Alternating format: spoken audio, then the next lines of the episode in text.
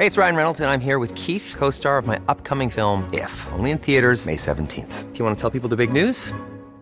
All right, I'll do it. Sign up now and you'll get unlimited for $15 a month in six months of Paramount Plus Essential Plan on us. Mintmobile.com slash switch. Upfront payment of $45 equivalent to $15 per month. Unlimited over 40 gigabytes per month. Face lower speeds. Videos at 480p. Active Mint customers by 531.24 get six months of Paramount Plus Essential Plan. Auto renews after six months. Offer ends May 31st, 2024. Separate Paramount Plus registration required. Terms and conditions apply if rated PG. Te lo cuento, te lo cuento. Tu dosis diaria de noticias. Muy buenos días, aquí te traemos tu dosis diaria de noticias para que te mantengas informado. Así que vámonos con las notas. En el PAN y el PRD anunciaron la suspensión de la Alianza Va por México. Los líderes del PAN y el PRD, Marco Cortés y Jesús Zambrano, anunciaron que se van a dar un break de la coalición que tienen con el PRI hasta que el partido tricolor reflexione si seguirá adelante o no con su iniciativa que busca militarizar el país hasta 2028. En contraste, quien de plano cree que no es un issue que el PRI se incline por la hipermilitarización es su líder Alito Moreno, quien posterior a este anuncio advertencia dijo que ni es para tanto y que no valdría la pena romper la coalición Va por México por algo como esto, ya que han llegado muy lejos. Y hablando de hipermilitarización, al parecer en el Senado no quieren moverle ni una coma a la reforma aprobada por la Cámara de Diputados que pone a la Guardia Nacional en manos del ejército. Y es que al menos hasta ayer, el predictamen de esta iniciativa no planteaba cambios a lo ya preestablecido, por lo que las comisiones lideradas por Morena tenían freeway para mandarla de una vez al Pleno, donde sería votada hoy mismo. Vladimir Putin amenazó con romper el acuerdo que permite la exportación de granos y cereales de los puertos ucranianos. Apenas hace dos meses estábamos contándote que las dos partes alcanzaron gracias a la mediación de Turquía y la ONU un pacto para liberar los granos y cereales atascados en los puertos del Mar Negro, con la finalidad de mitigar la crisis alimentaria que se despertó en el mundo. La cosa es que ayer Vladimir Putin no andaba con el mejor mood y dijo que está pensando echar abajo este convenio, ya que considera que la mayoría de estos recursos llegaron a la Unión Europea y no a los países con más hambre. Igual aprovechó para decirle a los europeos que ni le muevan a los precios de los energéticos, porque puede cerrar el suministro de gas permanentemente. En otros temas, los países bálticos de la Unión Europea acordaron prohibir la mayoría de sus visas a ciudadanos rusos. Los festejos por el bicentenario de la independencia de Brasil se convirtieron en un enorme mitin de campaña del presidente y candidato Jair Bolsonaro. El actual presidente y candidato de ultraderecha Jair Bolsonaro no desaprovechó la ocasión para convertir esta celebración nacional en una serie de actos de campaña en un desesperado intento por alcanzar en las encuestas a su oponente de izquierda, Lula da Silva. Así el mandatario madrugó para estar con su gente en la capital Brasilia, mientras que por la tarde se lanzó a bailar samba con su fandom de Río de Janeiro.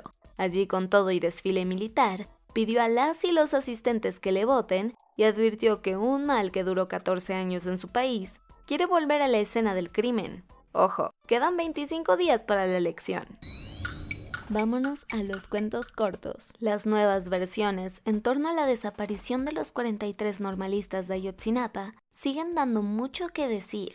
Y ahora una acusación puede dar un giro a la historia. A tres semanas de que la Fiscalía lanzó 83 órdenes de aprehensión contra presuntos responsables, ahora sabemos que una de ellas pone en el radar a un general al que señalan de haber asesinado a seis de los estudiantes. Se trata de José Rodríguez, quien se presume ordenó ultimar y desaparecer a los jóvenes, según lo que dijo el subse de gobernación Alejandro Encinas. De momento, esto no se ha confirmado ni el arresto se ha concretado.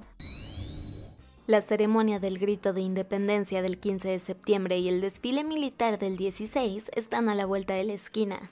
Así que AMLO aplicó ayer un Save the Date y mandó algunas invitaciones especiales a personitas que a sus ojos admira, respeta o quiere mucho. En la lista destaca el expresidente de Uruguay, José Pepe Mujica, el expresidente de Bolivia, Evo Morales, el primer ministro de la India, Narendra Modi, el filósofo Naum Chomsky, Aleida Guevara, hija de Ernesto Che Guevara, y para disgusto de la Casa Blanca, el padre y hermano de Julian Assange. Una tormenta de nombre Kai está inundando toda Baja California Sur con sus lluvias torrenciales. Para ser precisos, es más bien un huracán categoría 2 que según el Sistema Meteorológico Nacional de Conagua, hará un road trip por toda la costa baja californiana, dejando a su paso chubascos con fuertes vientos. Y aguas, porque el gobierno mexicano advirtió que el ciclón puede evolucionar y convertirse en un huracán categoría 3. Vladimir Putin y Xi Jinping quedaron de verse las caras en Uzbekistán la próxima semana. Al respecto, el embajador de Rusia en China, Andrei Densov, dijo que las dos naciones están planeando una reunión seria y completa con una agenda detallada. O sea, quieren entablar una deep talk sobre este alocado año y sus hazañas, mientras Putin ya dijo que no detendrá su ofensiva en Ucrania.